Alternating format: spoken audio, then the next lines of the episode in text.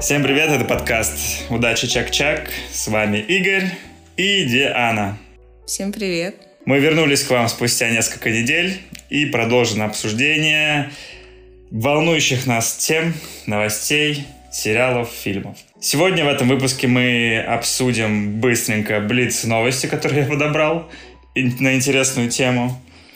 Э, пообсуждаем, э, дадим рекомендацию от нас по новому сериалу, обсудим интересную книгу, тема Дианы, и обсудим фильм «Оскаровский лауреат», который мы посмотрели недавно, выскажем наше мнение о нем. Быстренько блиц новости. Ди, я подобрал.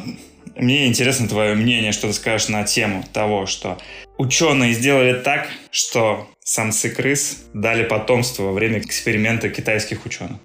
О боже. Самцы мыши ага. родили. О боже.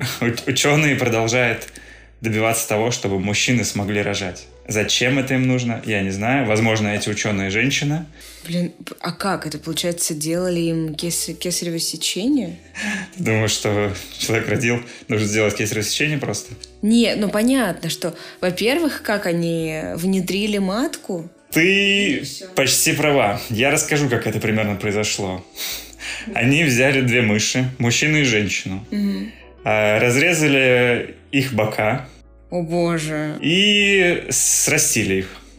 По сути, получилось что-то типа одной большой мыши с двумя головами. Что? Это человеческая многоножка? Типа того. Что за жесть? Мышиная многоголовка. А это было сделано, как я понял, для того, чтобы их кровь начала ходить по обоим органам, и как бы те вещества, которые есть у женщины, у самки точнее, и у самца, начали обмениваться, чтобы у самца начали появляться какие-то там гормоны и так далее.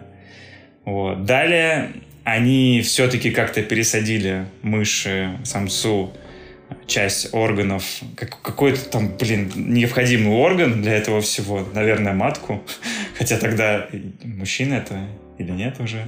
И с помощью искусственного оплодотворения мужик крыс, мышь забеременел и дал потомство, которое... Это ужасно.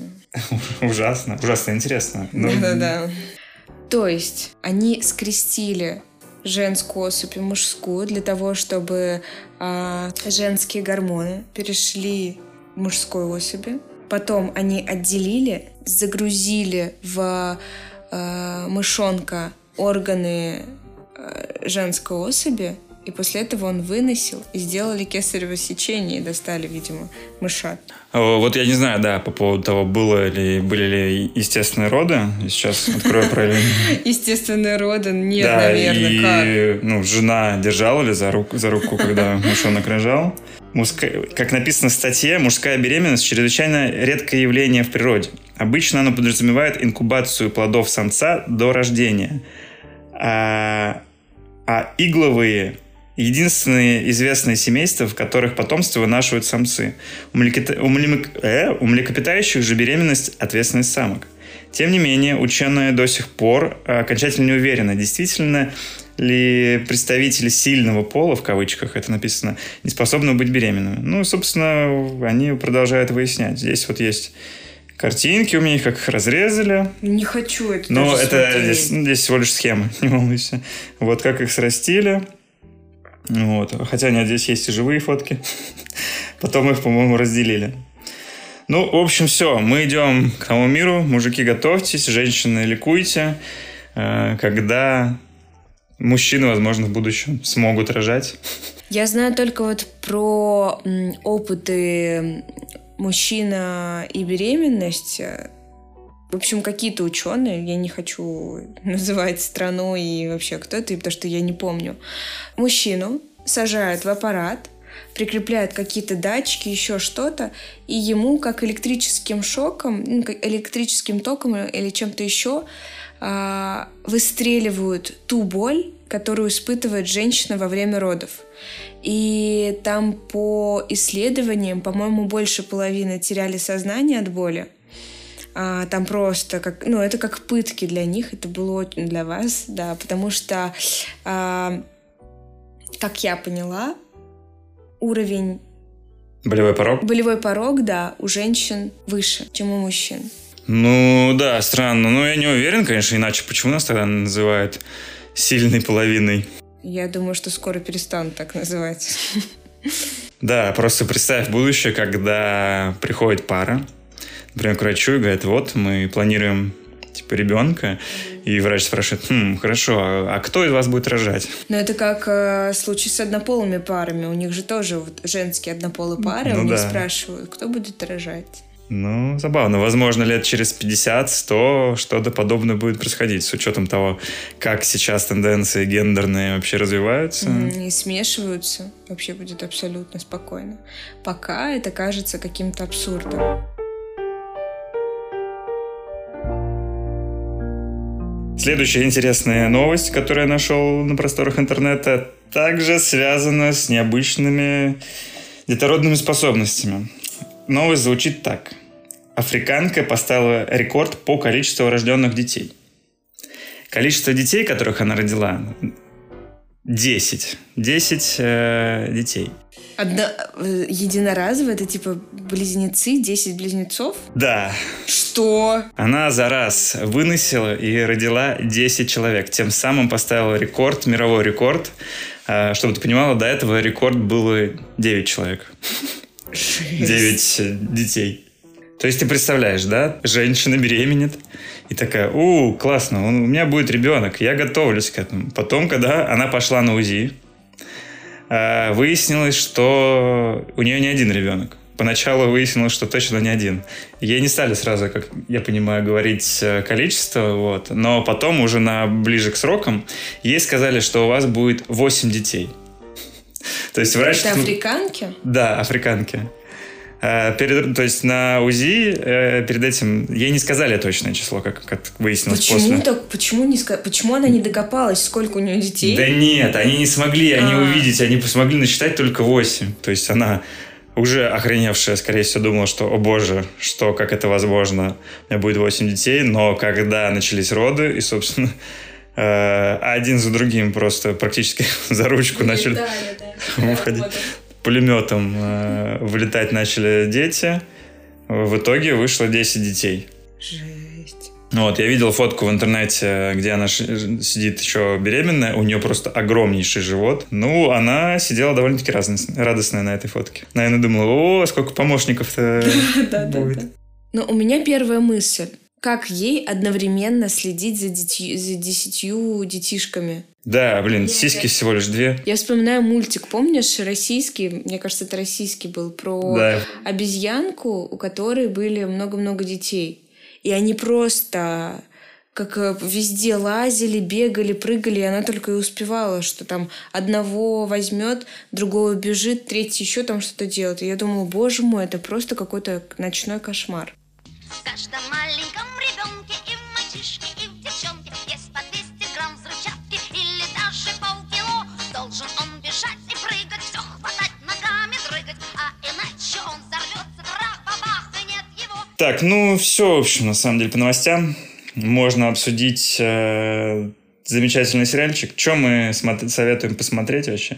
На этой неделе мы советуем сериал «Американский вандал». Э, сюжет первого сезона разворачивается в средней школе. А, я не помню, какого города, но это не важно. Ну, это США. Инцидент на парковке. Кто-то нарисовал на, на машинах всех учителей члены, пока шло а, учительское собрание обвиняют местного хулигана в этом вандализме, в акте вандализма, и э, пытаются его отстранить от учебы, выгнать из школы, э, привлечь к административной ответственности, там чуть ли не уголовной, нет, наверное, к административной. В общем, э, все сразу навешали на него ярлыки, вандал и так далее. Двое ребят решают расследовать это преступление, потому что они не верят, что этот хулиган мог э, такое совершить. Они э, не, не верят, они просто хотят докопаться до истины, выяснить, если это он, как он это сделал. Если нет, то выяснить, кто это был. Они не принимают чью-то сторону. Ну да, да. У них да, нет того, что он не мог сделать, да. И начинается расследование. Снято все очень стильно, в стиле каких-то документалок на Discovery, когда расследовали все преступления с допросами, с... А, да, этот жанр называется мокюментари, когда в кино э, идет своего рода пародия на документальный фильм, два пацана действительно как будто расследуют, как будто это школьная съемка, они ходят везде с камерой, они допрашивают э, учащихся в школе и пытаются установить цепочку событий, как все это произошло. Э, все это начинается как такая комедия, ну, с супер абсурдной ситуацией. Но в какой-то момент перерастает такую драму. Драма и ну комедия. И действительно в детектив. Там в какой-то момент ты понимаешь, точнее не понимаешь, кто мог совершить это преступление. Действительно ли этот хулиган виноват, потому что до последнего непонятно он виновник или нет. Или если кто-то другой. Если кто-то другой, то у кого были мотивы совершить это. И там действительно очень интересно развиваются события, и действительно, как в, в расследовании, пытаешься э, понять, кто настоящий вандал. Прикольно, что всплывают всякие темные делишки э, учителей. Выясняется, что вообще все не так просто, что в этой школе как бы происходят разные сайт, истории, и такая невидная, просто абсурдная история с э, учеником, разрисовавшим машины учителей членами, э, ну, выворачиваются такую подростковую драму, реально скрываются проблемы современных подростков. Вот. И э, небольшой спойлер, что есть второй сезон. Мы его начали смотреть, но пока не закончили. Там ситуация еще более абсурдная. Кто-то во время обеда подсып, подсыпает э, слабительное в школьный компот пунш. И случается массовое извержение. Вот. И, а те же самые чуваки расследуют это, они приезжают уже в другую школу, и они становятся как бы популярными детективами школьными, вот, и их поэтому приглашают в другую школу. В общем, очень клевый сериал, э, забавно смотреть на такую полусерьезность э, школьных расследований э, с таким делом, вот, поэтому, блин, клево посмотреть обязательно. Подтверждаю. Approved. У нас книжная рубрика, за нее будет точно ответственна полностью Диана, потому что главный ридер в нашей команде, в нашем дуэте, это точно Диана. Э, она очень много читает, э, постоянно разные, и, и что-то из классики, я так понимаю, да, и художественную литературу, и научную какую-то. Да, да, всегда вот. по-разному. И, а я лишь люблю иногда послушать краткий пересказ этих книг. Сегодня я хочу рассказать про книгу «Американская грязь» автора Дженнин Каменс. Это история про э, мексиканку Лидию Перес, которая со своим маленьким сыном Лукой вынуждена мигрировать и бежать из страны в США, так как за ней охотится мексиканский картель, который э, убил 16 членов ее семьи и теперь охотится за ней. Они бегут из маленького города Акапулько, пытаются мигрировать в США. А, они вынуждены отказаться от всего, потому что они не могут просто перелететь, так как а, все мексиканские картели курируют все на свете. У них все под присмотром. А. Все полицейские, все... Uh, у них во всех органах, во всех uh, сферах у них есть люди, которые на них работают. То есть э, этот, эта история о том, насколько велика проблема именно мексиканских картелей и насколько уничтожается жизнь э, местного населения из-за чего возникают такие проблемы. Сюжет этой книги. Лидия бежит со своим сыном из страны.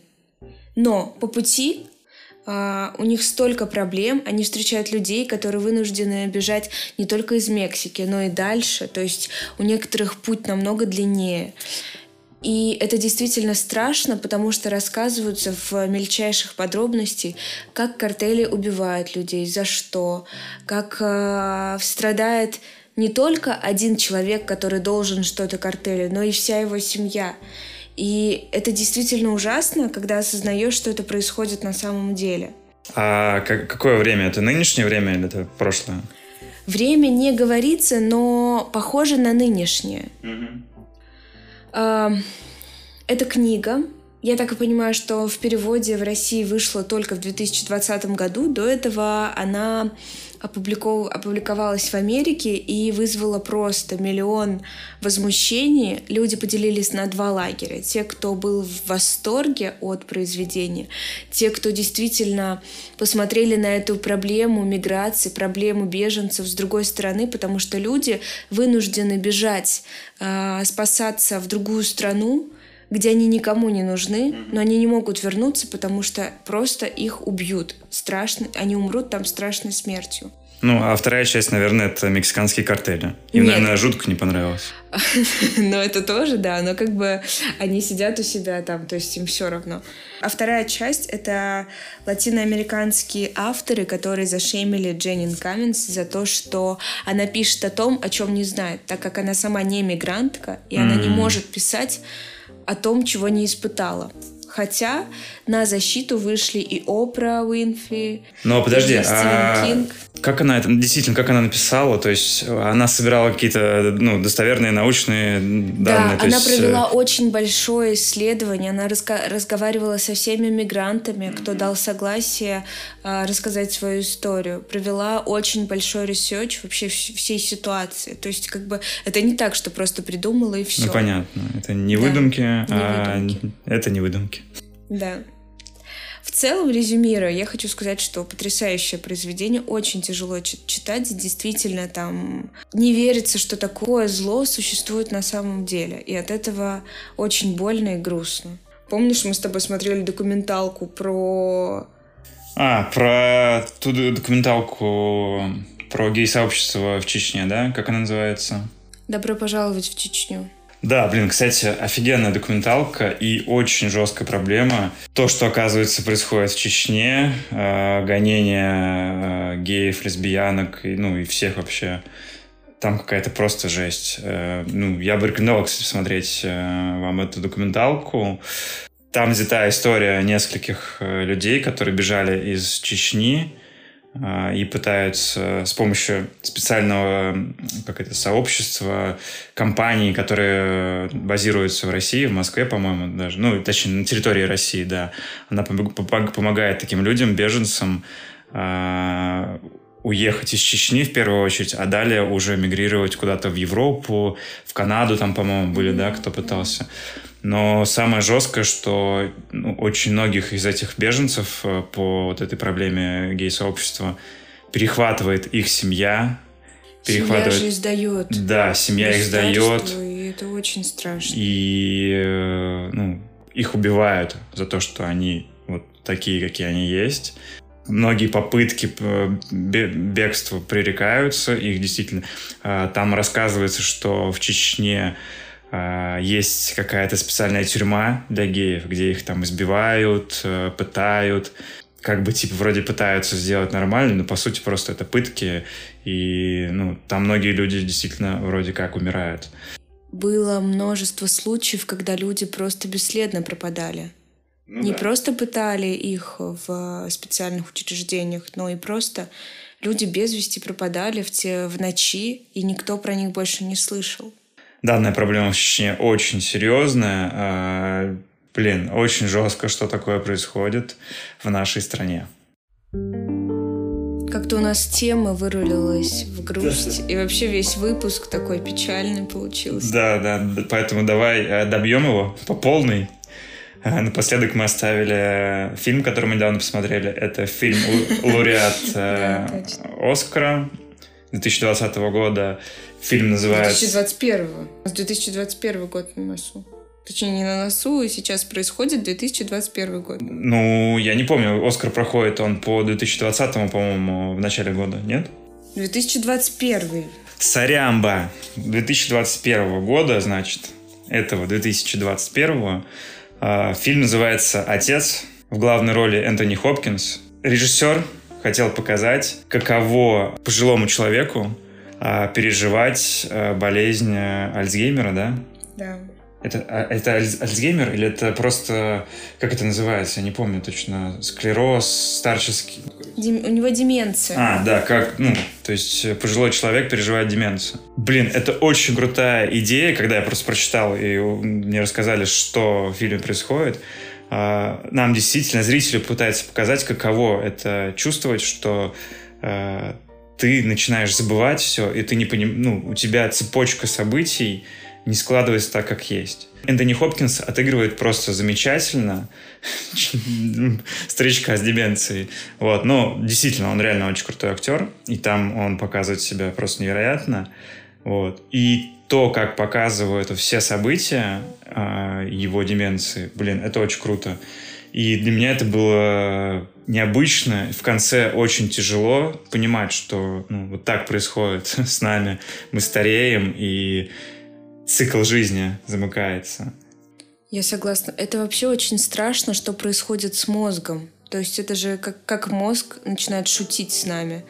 А, все ситуации, которые он переживал, мне кажется, это так страшно, когда ты, ты просто заперт, и тебя никто не поймет.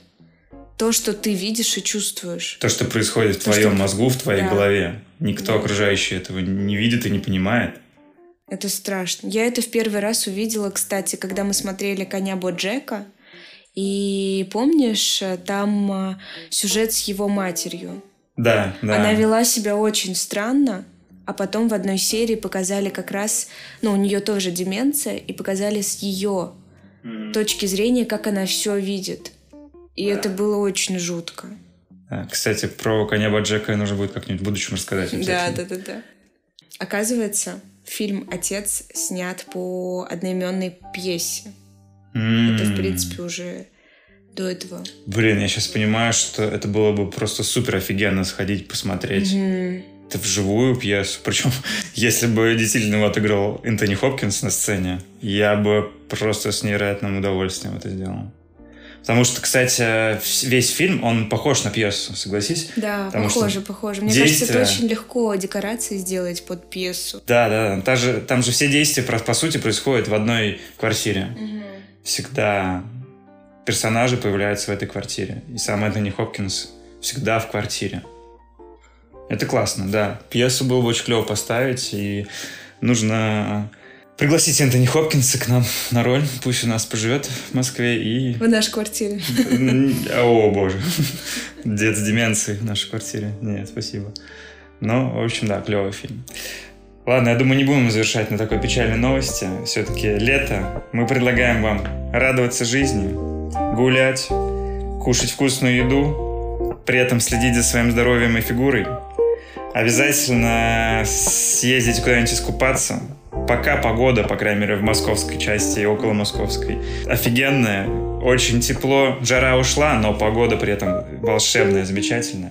Поплавайте на сапах, покатайтесь под парусом силой ветра. Это получилась какая-то реклама.